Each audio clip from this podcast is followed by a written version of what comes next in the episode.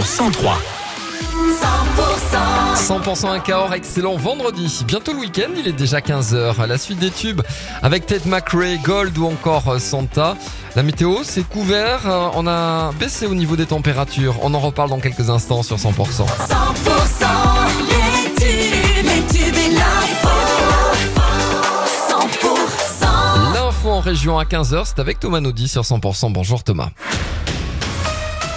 Bonjour, bonjour à tous. Avant le salon de la profession, les agriculteurs de la région poursuivent leur mobilisation. En Lot-et-Garonne, une manifestation d'agriculteurs a eu lieu à l'échangeur de l'A62 au passage d'Agen. L'objectif, disent-ils, c'est de remettre un coup de pression.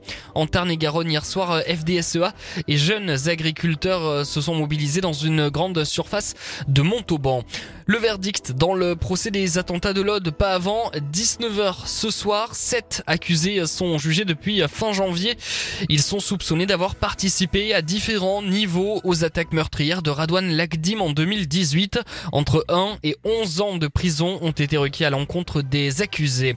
Cette info que l'on vous révélait euh, ce matin sur 100%, une saisie de drogue très importante par les policiers toulousains et perpignanais. En tout, plus de 400 kilos de résine de cannabis. C'était euh, mardi soir dans une zone industrielle de Perpignan. L'équipe de trafiquants était surveillée depuis plusieurs mois.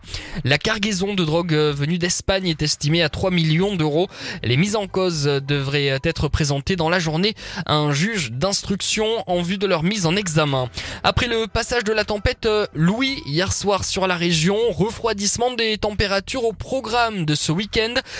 Il devrait donc bien faire frais sur le Grand Sud. On le verra dans la météo. Par contre, un peu de patience pour les chutes de neige sur les Pyrénées jusqu'à dimanche. Il faudra encore atteindre les 2000 mètres pour trouver un peu de neige fraîche.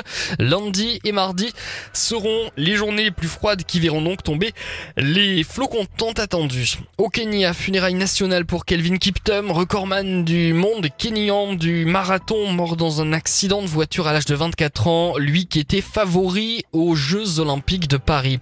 Le deuxième ligne de Perpignan, Polo, Pozzolo Tuilagi va connaître sa première titularisation avec le 15 de France ce week-end en tournoi Destination.